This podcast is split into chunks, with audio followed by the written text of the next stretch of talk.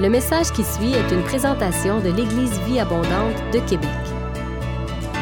Pour plus d'informations ou pour accéder à nos podcasts, rejoignez-nous sur eva-québec.com. Bonne écoute!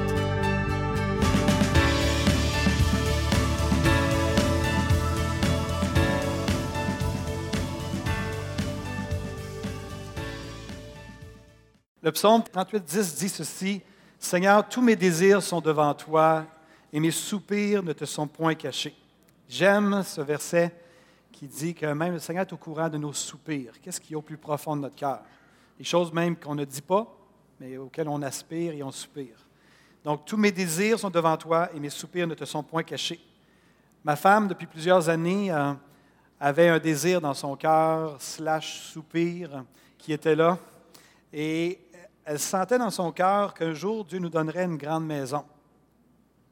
Et puis, euh, il y a quelques mois en arrière, on a, plusieurs mois en arrière maintenant, euh, on, a, on priait là-dessus. Christine priait là-dessus. Moi, je ne priais pas tant là-dessus. C'était vraiment son désir. Euh, fait que je lui laissais travailler sur le dossier. Et puis, moi, je travaillais sur d'autres dossiers pendant ce temps-là.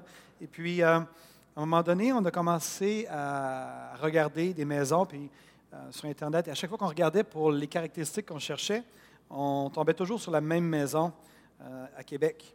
Et puis, euh, je fais une histoire très courte, une histoire très longue, que je n'aurai pas le temps de raconter, mais notre sœur, Marilène, elle avait le, mandat d'une maison. Puis, cette maison-là, du mois de juillet au mois de novembre, donc de juillet à, à août, donc à août, septembre, octobre, novembre, en quatre mois, elle avait eu euh, plus de 30 visites pour la maison avec aucune offre. Puis c'est là que nous, on est arrivés sur la scène, puis on a décidé d'aller visiter la maison en question sans savoir qu'il y avait eu 30 visites et tout. On est allé visiter la maison. Et puis, euh, finalement, on a été visiter une deuxième fois, puis on informe Marilyn qu'en fait, on voulait visiter une deuxième fois et faire une offre. Et finalement, on informe Marilyn qu'on est prêt à déposer une offre d'achat pour la maison en question. Et aussitôt qu'on a manifesté notre intérêt d'acheter la maison, la maison qui avait eu 30 visites, aucune offre, tout d'un coup, on s'est ramassé en multi-offre avec deux autres personnes. On était rendu à trois offres en même temps sur la table. Et là, d'un coup, euh, la bataille a commencé. Mais le Seigneur s'est arrangé et nous avons eu la victoire. Et euh, on a eu la maison, on est maintenant dans cette maison-là, on est vraiment bénis. C'est une maison, les gens rentrent dans la maison et ils disent Hein, on dirait que c'est comme votre autre maison. Euh, il trouve que ça ressemble à notre autre maison, ça nous ressemble vraiment.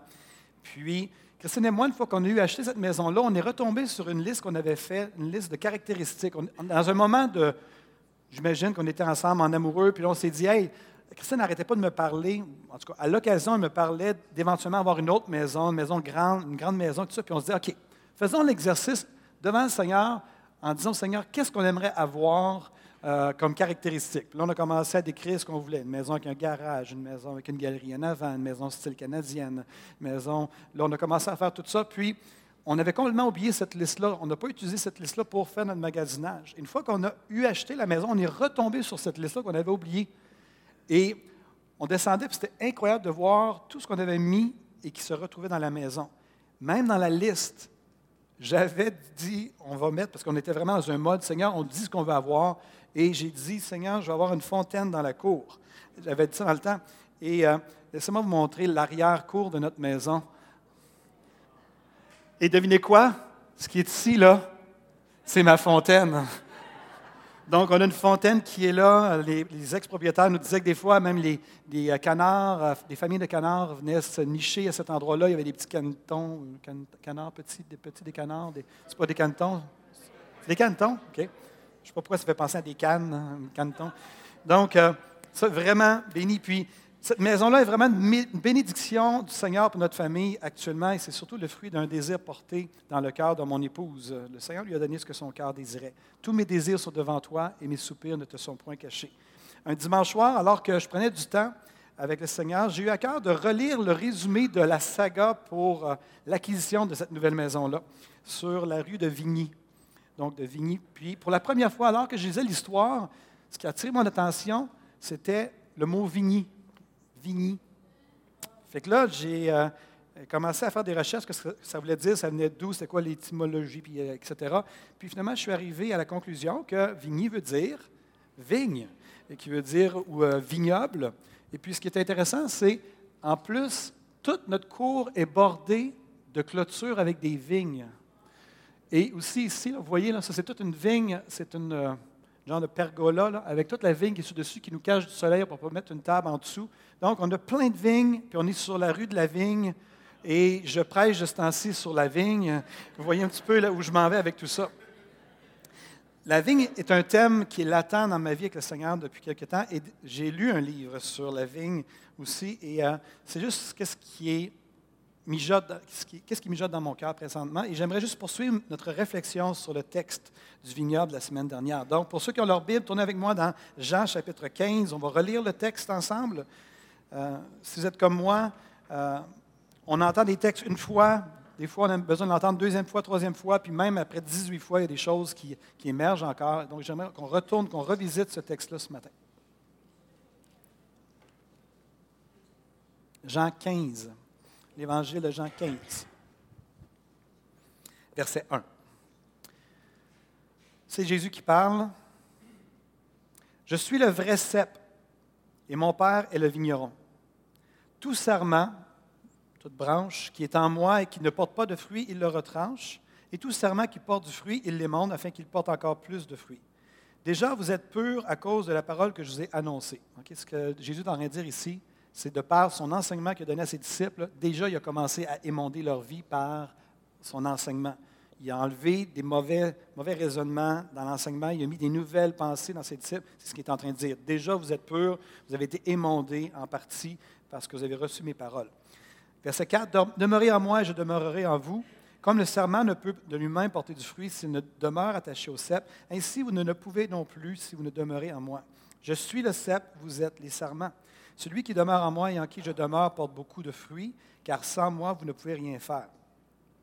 Si quelqu'un ne demeure pas en moi, il est jeté dehors comme le serment et il sèche. Puis on ramasse les serments et on les jette au feu et ils brûlent. En d'autres mots, en dehors de moi, vous ne pouvez pas porter de fruits, donc vous êtes retranchés, vous êtes mis de côté parce que vous n'êtes pas en moi. Si vous demeurez en moi, par contre, et que mes paroles demeurent en vous, demandez ce que vous voudrez et cela vous sera accordé. Si vous portez beaucoup de fruits, c'est ainsi que mon Père sera glorifié et que vous serez mes disciples. Comme le Père m'a aimé, je vous ai aussi aimé. Demeurez dans mon amour. Si vous gardez mes commandements, vous demeurerez dans mon amour, de même que j'ai gardé les commandements de mon Père et que je demeure dans son amour. Je vous ai dit ces choses afin que ma joie soit en vous et que votre joie soit parfaite, complète, entière. Verset 12. C'est ici mon commandement, aimez-vous les uns les autres comme je vous ai aimé. Si vous voulez être joyeux, obéissez à mes commandements, demeurez en moi. Pour demeurer en moi, Obéissez à mes commandements. Mon commandement, c'est aimez-vous les uns les autres, comme je vous ai aimé. Il n'y a pas de plus grand amour que de donner sa vie pour ses amis. Vous êtes mes amis si vous faites ce que je vous commande. Ce que je vous commande, c'est de vous aimer les uns les autres. Je ne vous appelle plus serviteur parce que le serviteur ne sait pas ce que fait son maître, mais je vous ai appelé ami parce que je vous ai fait connaître tout ce que j'ai appris de mon Père. Ce n'est pas vous qui m'avez choisi, mais moi, je vous ai choisi et je vous ai établi, mes disciples, afin que vous alliez et que vous portiez du fruit, que votre fruit demeure, afin que ce que vous demanderez au Père en mon nom, il vous le donne. Ce que je vous commande, c'est de vous aimer les uns les autres. Et tout le monde dit Amen. Donc, le verset 16 dit, Ce n'est pas vous qui m'avez choisi, dit Jésus, mais moi je vous ai choisi et je vous ai établi afin que vous alliez, que vous portiez du fruit, que votre fruit demeure, afin que, vous que ce que vous demanderez au Père en mon nom, il vous le donne.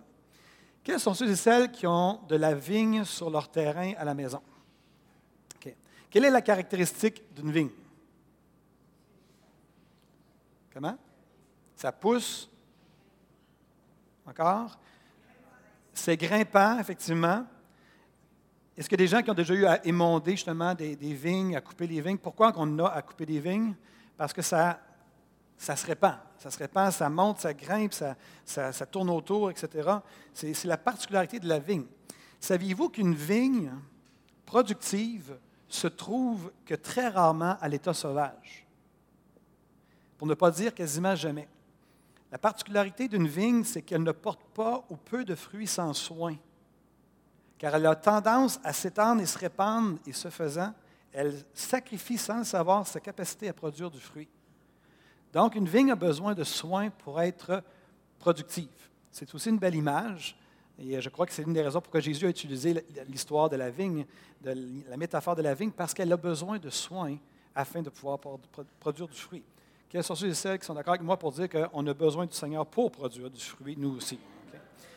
Un fait intéressant à constater dans le cas du Seigneur, le Seigneur il dit, c'est pas comme si on est dans un vignoble avec plein de, vignes et euh, plein de cèpes, mais il dit, je suis le cep et vous êtes les serments. On est donc tous sur le même cep, sur la, même vigne ensemble.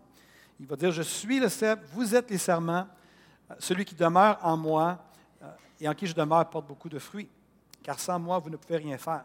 Nous sommes tous des serments sur un seul et même plan de vigne qui est Christ. On a tous droit à la même sève, on a tous droit et on porte du fruit ensemble en tant que famille. Et c'était vraiment clair dans le discours de Jésus ici qu'on est appelé à porter du fruit ensemble. Aimez-vous les uns les autres afin de porter du fruit. Aimez-vous comme je vous ai aimé afin de porter du fruit. Soyez dans la vie des uns les autres afin de porter du fruit. Une des plus grandes richesses dans notre vie en tant que chrétiens, ce sont les frères et sœurs qui nous entourent, qui demeurent dans le Seigneur comme nous et qui ont part à la même sève que nous.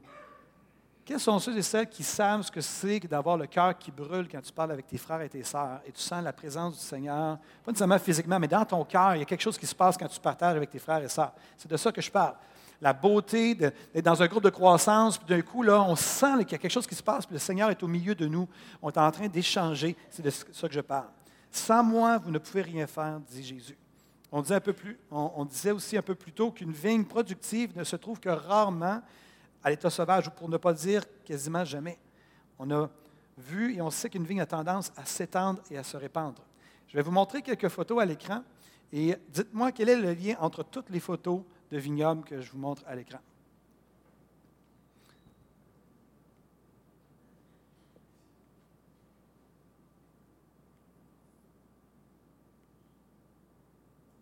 Je reviens. Quel est le point commun de tout ce que je vous montre là?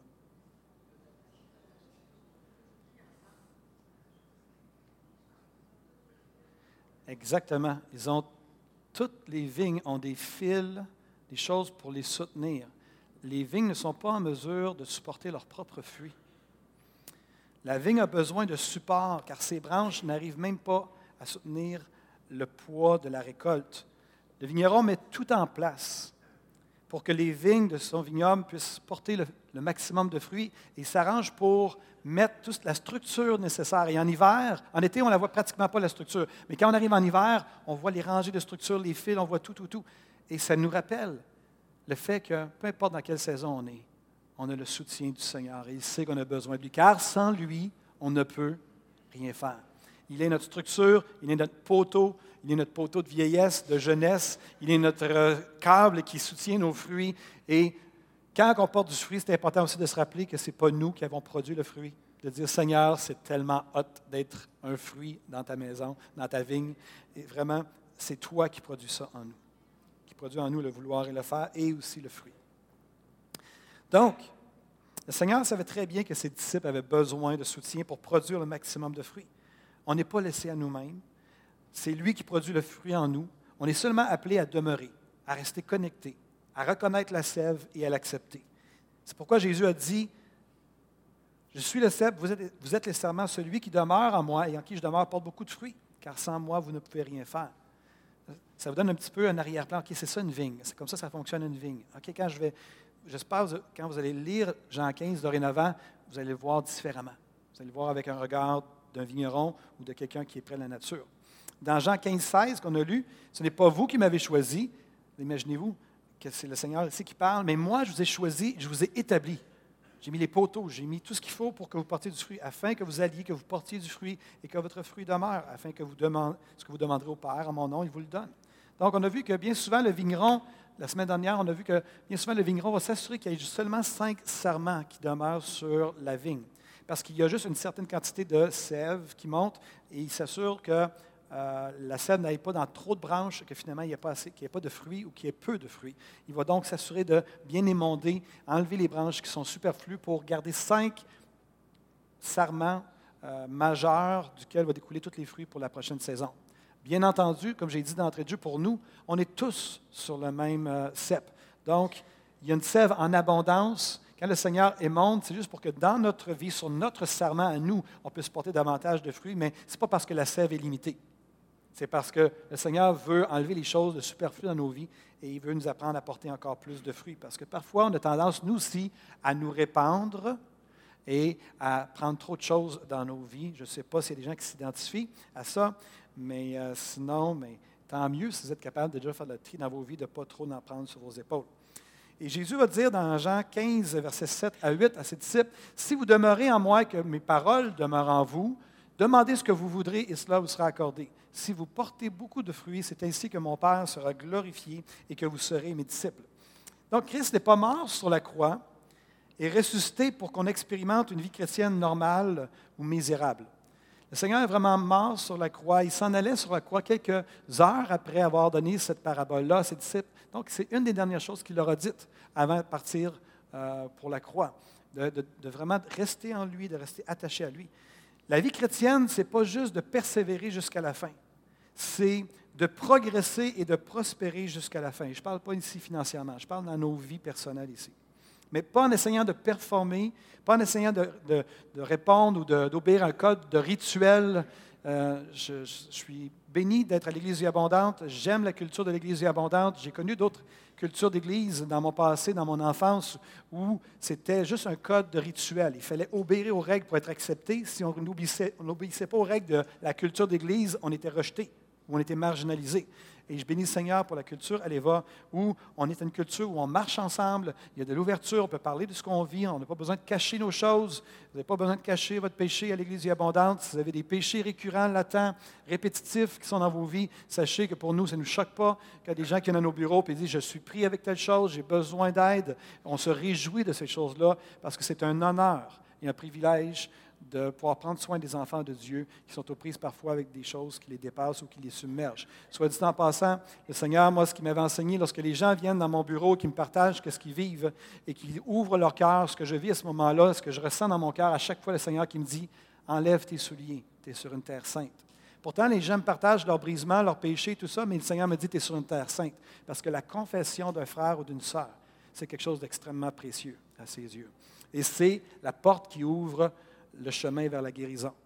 Tant qu'on cache les choses, ça dit dans la parole que celui qui cache ses transgressions ne prospère point, mais celui qui les avoue et les délaisse obtient miséricorde. Je vais être ceux qui donnent la miséricorde à ceux qui euh, avouent et confessent leurs péchés. Donc, la vie chrétienne, ce n'est pas une question de performance, mais c'est une question où notre attention devrait être, c'est de rester connecté à Jésus. J'en parlais très concrètement tantôt, encore une fois, parce que je sens que c'est ce que le Seigneur nous, nous demande de faire et que je veux qui veut que je mette l'emphase là-dessus encore ce matin. La vie chrétienne, c'est une combinaison de l'action humaine et de l'action divine. Ce n'est pas juste l'action humaine. On n'a pas à convaincre Dieu, on est vraiment appelé à rester connecté à lui. Il y a une puissante dimension de l'esprit qui prend place dans nos vies quand on comprend et qu'on applique le principe de Jean 15. Je reste connecté je reste connecté à l'Esprit de Dieu, je reste connecté à la sève de l'Esprit de Dieu, à la vie de l'Esprit de Dieu. J'apprends à marcher par l'Esprit et non pas, selon la chair. Et à ce moment-là, il y a une nouvelle dimension qui prend place, qui est au-delà de ce que la nature humaine peut produire.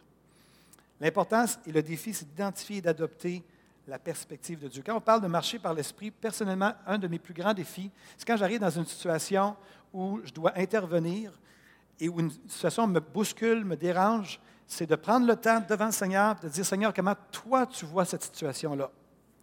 Tant que je ne vois pas la situation de la manière que lui la voit, je ne peux pas intervenir dans la situation comme lui interviendrait. Est-ce que tout le monde a compris ce que j'ai dit? Tant qu'on n'a pas la perspective de Dieu, qu'on ne comprend pas comment Dieu voit la chose, la situation, mais je ne peux pas agir dans cette situation-là comme le Seigneur le ferait parce que je n'ai pas cette perspective. Je peux agir de façon charnelle, je suis très bon, j'ai de l'expérience pour agir de façon charnelle, je vais donner un exemple tantôt, mais j'apprends que maintenant, toute la vie peut être imprégnée de la direction du Seigneur si j'apprends à être à l'écoute et à marcher selon son esprit. Donc, le défi, c'est de, capter la perspective de Dieu lorsqu'on vit des situations c'est un défi. J'ai bien dit c'est un défi. Ce n'est pas toujours évident. Est-ce qu'il y a des gens qui, à chaque matin, vous prenez un café avec le Seigneur, puis le Seigneur est assis à la table, puis vous jasez ensemble, prenez votre café ensemble? Est-ce qu'il y en a que c'est comme ça? Oui? OK, mais gloire à Dieu pour vous. Moi, ce n'est pas comme ça. En sens qu'il ne s'assoit pas littéralement en avant de moi, en avant de la table, mais il y a des temps où, oui, je sens son esprit qui parle à mon esprit, mais c'est très discret.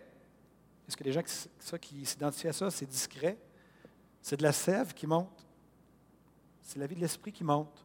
C'est les pensées douces du Seigneur qui ne s'imposent pas à nous, mais qui viennent des fois nous mettre un petit peu en contradiction, dire je vois ça comme ça, mais là, il y a une autre pensée qui m'amène à voir ça comme ça, puis je dois prendre une décision, comment je vais voir ça.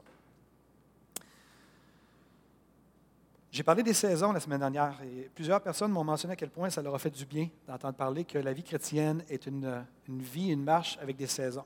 J'aimerais amener une petite rectification qui m'a été apportée par quelqu'un, j'ai trouvé très pertinente. C'est la plupart du temps, on ne traverse pas une saison à la fois dans notre vie chrétienne. On est d'accord que c'est une métaphore. Hein. C'est juste, quand on parle des saisons, on ne parle pas qu'il neige dans notre vie, mais euh, qu'on vit des différentes saisons. Mais la réalité, si on veut être plus précis, c'est on ne traverse pas une saison à la fois dans notre vie chrétienne. Bien souvent, on expérimente plusieurs saisons en même temps. Mais ça dépend où on regarde. Il y a des domaines qui vont super bien, puis on est peut-être à l'automne. Puis il y a d'autres domaines où on regarde, puis on dit qu'on est en hiver, puis il y a d'autres moments où on est euh, à l'automne ou à l'été ou au, printemps. Donc, ça dépend quel modèle ou quel euh, domaine on va examiner. Et une sœur, euh, à la fin du message dimanche dernier, notre sœur Isabelle euh, Cavana, qui, est venue me voir pour me montrer euh, une image qui l'avait interpellée, et j'aimerais vous la, montrer. Je trouve que ça peut représenter ce qu'est notre vie parfois. On voit ici un arbre avec cinq saisons, qui, quatre, pardon, quatre saisons. J'ai inventé une nouvelle saison. Seigneur, est-ce que c'est prophétique? Est-ce qu'il y a une cinquième saison, Seigneur? Donc, ici, on voit un arbre avec quatre saisons, et parfois, ça peut être notre vie. On a des domaines où on est en hiver, il y a des domaines qu'on est en été, il y a des domaines qu'on est à l'automne. Et c'est correct. Et l'hiver n'est pas négatif. Hein. C'est vraiment un moment où que Dieu nous amène dans le repos et où il nous émonde pour porter encore plus de fruits. Donc, l'objectif, c'est de ne pas fixer notre attention seulement sur les domaines de nos vies que nous considérons enterrés sous une forte couche de neige, mais c'est de tourner nos regards, de dire merci Seigneur, oui, pour la neige dans ma vie, mais merci aussi pour les autres domaines qui vont bien, et de garder constamment notre vie en reconnaissance. La Bible déclare clairement que rendez grâce en toutes choses, car c'est à votre égard la volonté de Dieu en Jésus-Christ. L'apôtre Paul va dire aux Colossiens, rendez grâce au Père qui vous a rendu capable d'avoir part à l'héritage des saints dans la lumière. Donc, on peut rendre grâce à Dieu en tout temps si on réalise que notre vie a l'air pratiquement tout le temps de ça qu'on a différentes saisons en même temps dans notre vie, on a toujours les euh, raisons de rendre grâce au Seigneur. Soit dit en passant, le fruit de l'Esprit est un fruit permanent en nous. Est-ce que vous reconnaissez que le fruit de l'Esprit est en vous? Oui, en partie. La paix, la joie, la bonté, la bienveillance, tout le temps. J'ai entendu ça tout le temps? C'est bon, ça. Votre conjoint doit être vraiment béni. Spécial d'entendre. Souvent, on parle aux Québécois. Pour... Comment? Non. Oui, il est tout le temps là, oui. Mais est-ce que, est que le fruit de l'Esprit est toujours là en toi? Oui et non, en fait. Oui et non. Il est toujours là en partie, mais on continue à marcher sur le chemin de la sanctification. Amen. Donc, il n'y a pas personne qui est encore arrivé, là. il n'y a personne qui est parfait dans ce lieu. C'est merveilleux, gloire à Dieu. Mais gloire à Dieu qui continue son œuvre en nous. Hmm. Donc, le fruit donc de l'Esprit, on est toujours en mesure de remercier le Seigneur pour le fruit de l'Esprit en nous. Et le fruit du royaume, ce que j'appelais la semaine dernière le fruit du royaume, d'être utilisé par Dieu pour faire des choses hors de l'ordinaire, pour apporter une parole de prophétie, pour prier pour un malade qui soit guéri, pour euh, avoir un don de foi, un don des miracles, peu importe, c'est ce qu'on peut avoir comme manifestation, ça c'est occasionnel. Mais le fruit de l'Esprit est là, est là toujours là de façon permanente. Donc on peut toujours être en reconnaissance pour ce que le Seigneur fait. Lorsque Jésus a déclaré que son Père euh, serait glorifié lorsqu'on porterait beaucoup de fruits, c'était, je crois, à la fois le fruit de l'esprit et en même temps la manifestation du royaume et les, dons qu'on va voir, entre autres Diane qui, va donner euh, euh, le, cours sur le don des révélations. Je vous encourage à vous inscrire à ce cours-là, d'être là en grand nombre. c'est vraiment un cours qui fait partie du parcours de formation de disciples à l'Église Vie Abondante. Et Jésus va dire justement que si vous demeurez à moi, que mes paroles demeurent en vous, demandez ce que vous voudrez euh, et, cela vous sera accordé si vous portez beaucoup de fruits. C'est ainsi que mon Père sera glorifié et que vous serez mes disciples. Comment on porte beaucoup de fruits? En demeurant dans l'amour du Seigneur. Et j'aimerais nous encourager à apprendre et à continuer à suivre Jésus.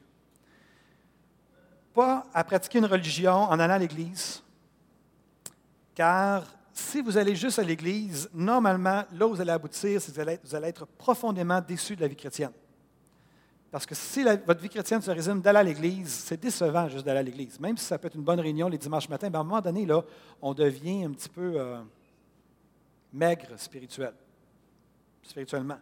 Mais vraiment d'apprendre à suivre Jésus, à connaître Jésus, à, à chercher à le connaître, aller au-delà de juste respecter des règles ou de vouloir plaire au Seigneur, mais de dire, Seigneur, je veux te connaître, je veux être devant toi. Et moi, j'ai grandi avec une mère qui était toujours à, son secrétaire, l'Antiquité, qui était un, secrétaire, puis avec sa lumière, puis elle lisait, puis elle cherchait Dieu. Elle cherchait à suivre Jésus. Et ça nous a amené d'église, de, de, de, changer d'église à un moment donné parce qu'elle était baptisée du Saint-Esprit. Après ça, parce qu'il était à ce secrétaire-là, à un moment donné, le Seigneur a parlé à ma mère. Il a dit maintenant, vous montez vers le nord. C'est ce qui a fait en sorte qu'on a déménagé à Québec, qu'on a connu, euh, Hugo et moi, on a connu nos épouses ici à Québec. Ouais. Et puis, euh, on, a vraiment prospéré parce qu'on a appris à suivre Jésus et à marcher à sa suite, parce que notre mère a été un modèle pour nous particulièrement, et mon père aussi, bien entendu, qui était là et qui suivait le Seigneur. Donc, je parle ici de d'éviter toute religion morte. Quels sont ceux qui aiment la religion morte? Amen, il n'y a aucune main qui s'est levée, je suis content. Ça ne m'intéresse pas une religion morte. Je dirais que la pratique de la religion est plutôt décevante. Euh, continuez à chercher le Seigneur et le suivre, lui. Chérissez, chérissons sa présence par-dessus tout. Et qu'est-ce que je veux dire par là? Ce que je parle ici, là, c'est l'importance d'avoir des temps de qualité significatifs avec Dieu et pas juste sur le fly. Sur le fly, ça veut dire en passant. Avoir juste, juste en, en, allant au travail, j'ai une pensée dire Seigneur, bénis ma journée. Ou euh, j'embarque dans la voiture, Seigneur, protège-moi. Ou euh, ça se résume à ça. Je parle que quand je parle de demeurer dans le Seigneur, d'être à l'écoute de la sève, je parle de prendre du temps où on est seul. Il n'y a pas de téléphone cellulaire, il n'y a pas de télévision, il n'y a pas rien. J'ai ma Bible, j'ai moi, a le Saint-Esprit et je suis à l'écoute de la sève. Je suis à l'écoute de ce que Seigneur et je demeure en lui. Je sais que vous connaissez cette citation-là, mais je vais la répéter encore une fois. Il est impossible à un croyant, quelle que soit son expérience, de garder une relation profonde avec Dieu s'il ne prend pas la peine de passer du temps avec lui. Passez beaucoup de temps avec lui. Négligez d'autres choses si c'est nécessaire, mais ne négligez pas Dieu. Quand on dit de passer beaucoup de temps, il y a des gens, vous commencez votre vie chrétienne. Peut-être que pour vous, 15 minutes, c'est beaucoup de temps. Mais prenez 15 minutes avec le Seigneur. Il y a peut-être des gens que pour vous, euh, c'est peut-être 10 minutes qui est beaucoup de temps présentement. Il y a des gens que vous êtes rendus que c'est une heure, c'est deux heures, c'est trois heures par jour avec le Seigneur. Peu importe. Mon but, ce n'est pas de mettre un fardeau. L'important, c'est qu'on soit connecté et qu'on demeure. On demeure et qu'on obéisse à ce que le Seigneur nous dit. Que diriez-vous si c'était terminé la vie de prière sur un coin de table ou seulement dans notre tête ou des prières religieuses pour s'en débarrasser? Juste de dire, Seigneur, je viens devant toi, et là, je te parle même, moi, j'ai besoin, je réalise de plus en plus dans les dernières années, j'ai besoin de parler audiblement au Seigneur. Ça fait partie de comment Dieu m'a fait. Je ne peux pas faire des prières seulement dans ma tête, c'est comme si ça ne marche pas. J'ai besoin de le verbaliser. Donc, je dois me trouver un endroit pour parler, au moins chuchoter devant le Seigneur, de dire Seigneur, je, mets de l'ordre dans mes pensées. C'est comme si je deviens exclusif lorsque je parle audiblement. Première fois que je le dis comme ça. C'est bon, ça. C'est bon, Benoît. Je deviens exclusif. Non, merci Seigneur pour la parole. Je deviens exclusif quand je parle à haute voix. Tandis que quand je le fais dans ma tête, je, sais que je suis le seul à l'Église et abondante, mais quand je parle dans ma tête, je me mets à penser à toutes sortes d'autres choses. Mais quand je parle audiblement, c'est comme si je deviens exclusif. Mais ça, c'est moi. Je suis seul à l'Église et abondante. Je sais qu'il n'y a personne d'autre comme ça. Mais, euh, donc, l'importance d'écouter, de prier, d'écouter les incitations de l'Esprit, de prendre en note. Ce qu'il nous dit, je l'ai déjà dit, je le redis, d'être à l'affût de la sève de l'Esprit. La vie de l'Esprit ne s'est jamais imposée à moi, personnellement, et ne s'imposera pas à vous. C'est assez discret, tout comme la sève qui monte dans la vigne. On doit donc vraiment apprendre à écouter ce, ce qui vient à l'esprit. Il y a des fois, je suis dans mon bureau ou je suis à la maison et la sève monte. Et j'ai appris à la reconnaître. Et on en parle dans le cours comment discerner la voix de Dieu. Seigneur, des fois, je vais entendre le Seigneur dire appelle telle personne. Écris un courriel à telle personne. Donne de l'argent à telle personne. Un jour euh, aussi, un frère ici à l'Église abondante qui nous racontait que le Seigneur lui avait mis à cœur de bénir une personne. avec une belle bénédiction. Puis il était à l'écoute de la sève de l'Esprit. Le Seigneur disait, pas cette semaine. Il voulait en parler à l'autre personne le dimanche matin. Puis le Seigneur lui disait, non, pas cette semaine, pas cette semaine. Puis ça a duré plusieurs semaines comme ça. Puis une semaine, euh, le Seigneur a dit à ce frère-là, OK, tu peux parler à la, personne de la bénédiction que tu veux lui donner ce dimanche. Puis quand il est arrivé ici, puis il a rencontré euh, la personne qui voulait bénir, il a réalisé que c'était la journée même de sa fête. Ça, là, j'aime ça. Le Seigneur dit non, non, c'est pas encore le bon moment, c'est pas le bon moment, c'est pas le bon moment. Puis à un moment donné, oui, là, c'est le bon moment. Puis lui, il n'a aucune idée. Puis le frère avait les yeux dans l'eau quand il a réalisé que Dieu l'avait dirigé pour faire ça la journée de sa fête. Déjà, il voulait venir bénir et il l'a fait au bon moment. Des fois, le Seigneur va me dire encourage telle personne. Fais juste prendre des nouvelles de telle personne. Exerce la justice dans ce dossier-là. Fais du bien, Benoît. Prends du temps avec telle personne. Fais juste l'aimer. En d'autres mots, ce que je suis en train de dire, c'est que je suis en train de donner des exemples concrets de ce que Jésus disait. Ce que je vous demande, c'est de vous aimer les uns les autres. Aimer, aimer, aimer, aimer. Pas aimer, oh, je sens des papillons. Aimer, je t'encourage. Je vais te donner de l'argent. Je vais être auprès de toi. Je sais que tu vis des moments difficiles. Je vais juste être une présence. J'envoie un courriel je fais telle chose, telle chose, telle chose. Juste, je sers, je vais te donner un coup de main, je vais aller pelleter ton entrée, peu importe. C'est cette dimension-là.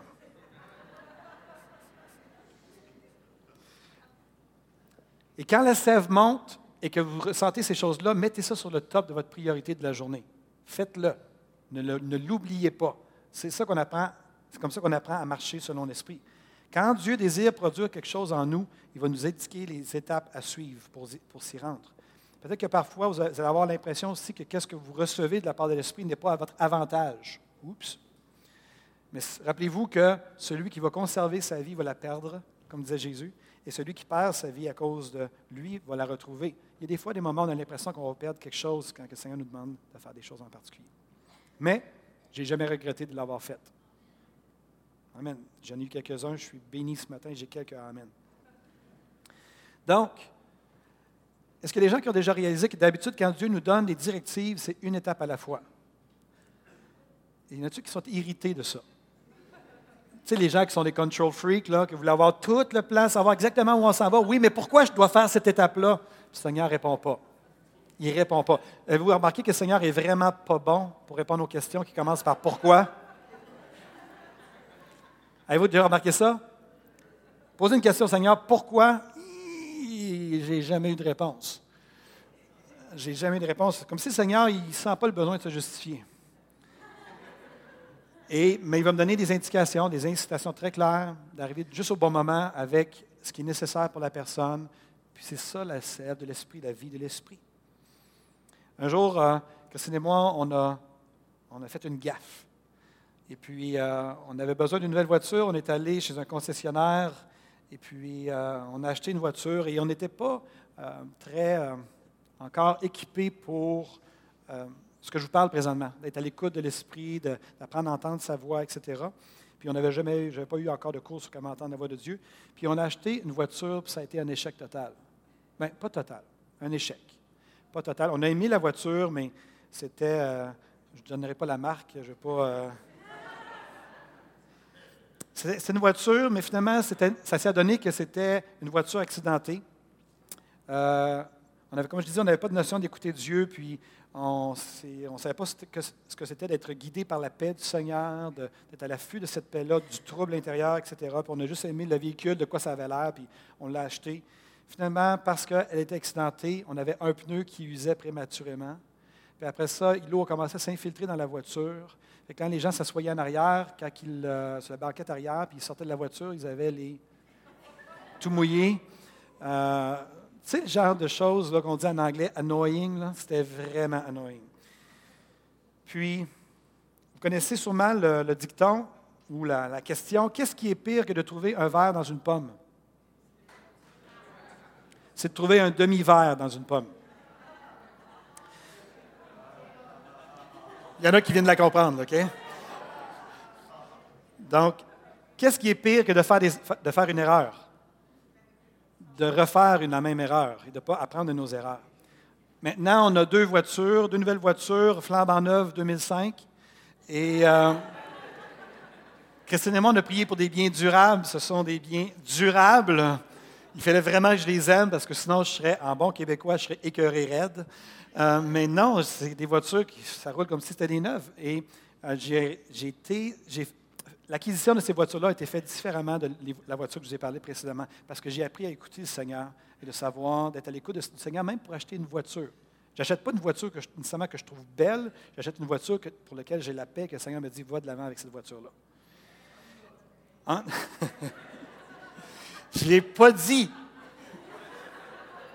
Mais je considère, mon frère Eric est en train de me convaincre d'aller vers une Mazda éventuellement, mais on va voir. Ça dépend, ça si c'est la ou la Mazda, lequel qui est vraiment le plus céleste, le plus rempli de l'esprit, etc.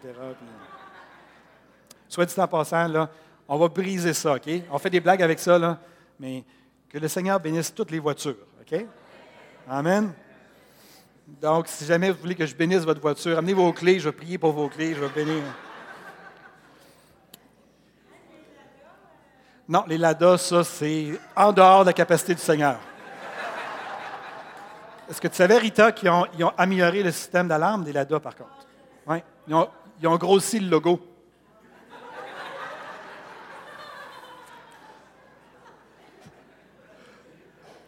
C'est pas dans mes notes, en tout cas.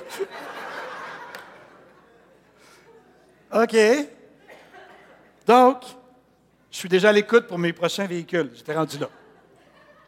Euh, mais je n'ai pas l'intention de changer mes, en question. Lorsqu'on a adopté Léa Jane, en fait, avant d'adopter Léa Jane, le Seigneur nous a mis à cœur, quand on parle d'avoir d'être à l'écoute de la sève de l'esprit, le Seigneur nous a mis à cœur pendant quelques années, Christine et moi, d'adopter un, enfant à l'international. Et puis, euh, quand on a finalement décidé d'aller vers les Philippines, j'ai commencé à prier et ce que je sentais dans ma prière aussi, je suis à l'écoute de la sève de l'Esprit et ce que je priais, ma prière, c'était Seigneur, mets des femmes. J'ai prié pendant cinq ans. J'ai dit Seigneur, mets des femmes sur le chemin de ma fille ou de mon enfant, de mon garçon, parce qu'on ne savait pas quel sexe c'était, mais moi, tous mes désirs sont devant toi et mes soupirs ne te sont point cachés. Ce n'était pas juste un soupir, c'était un désir. Moi, j'avais exprimé au Seigneur, j'aimerais avoir une fille. Et puis, c'était très rare. Aux Philippines, la majorité, c'était des garçons. Le Seigneur m'a donné une fille. Mais on connaît l'histoire de Léa Jane. Et Léa Jane, lorsqu'elle est sortie de, sa maman biologique, il y avait une femme qui était là pour l'accueillir et pour prendre soin d'elle.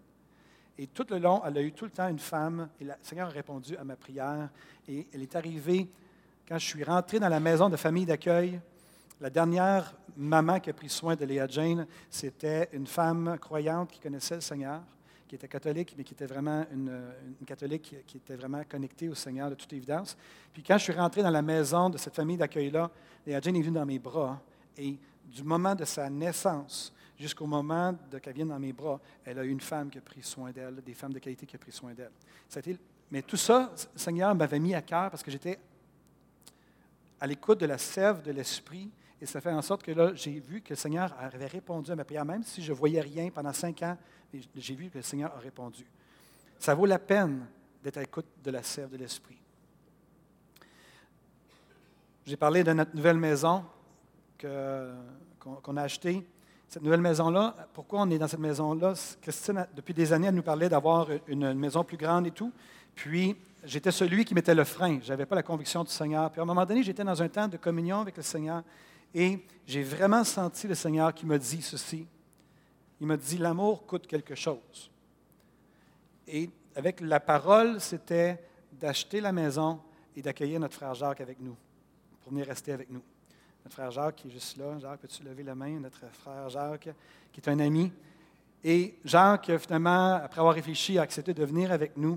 Et aujourd'hui, Jacques, euh, comme tout le monde, pratiquement tout le monde le sait, est atteint d'un cancer du pancréas.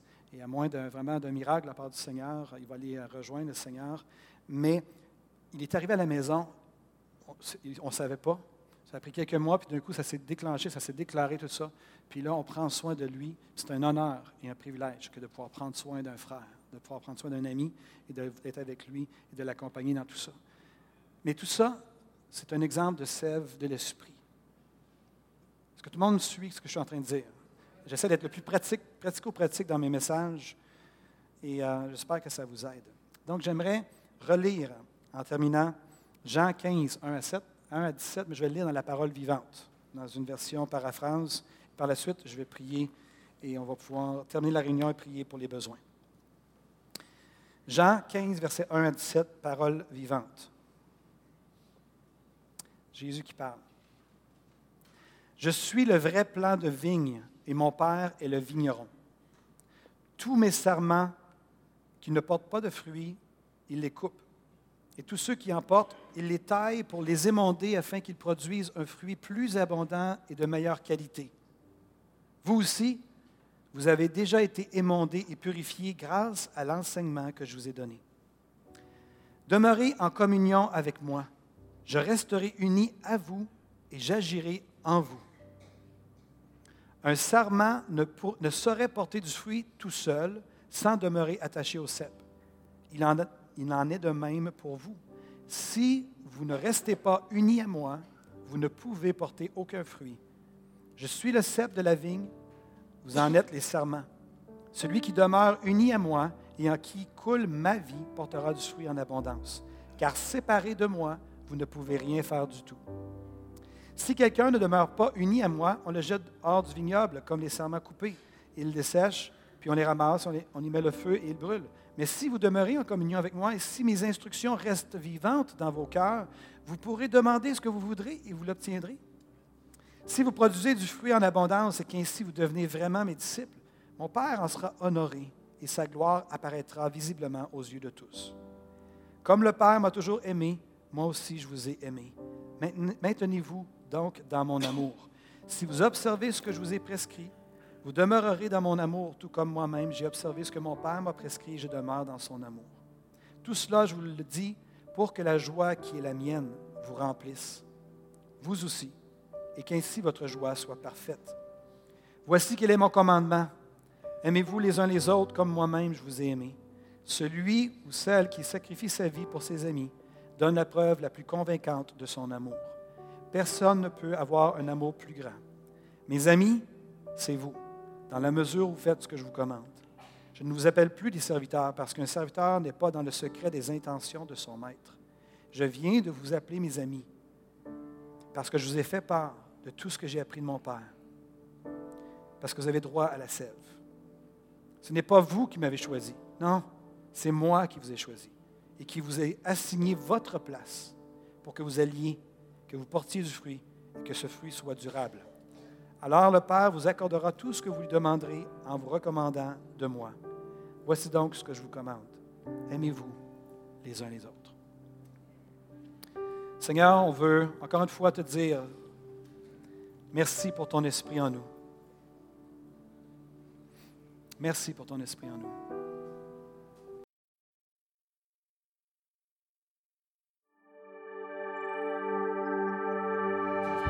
Si vous avez aimé ce message, nous vous invitons à vous joindre à nous lors de nos rencontres du dimanche matin. Vous trouverez l'horaire et l'emplacement de nos réunions sur notre site internet eva-québec.com. N'hésitez pas à communiquer avec nous et que Dieu vous bénisse.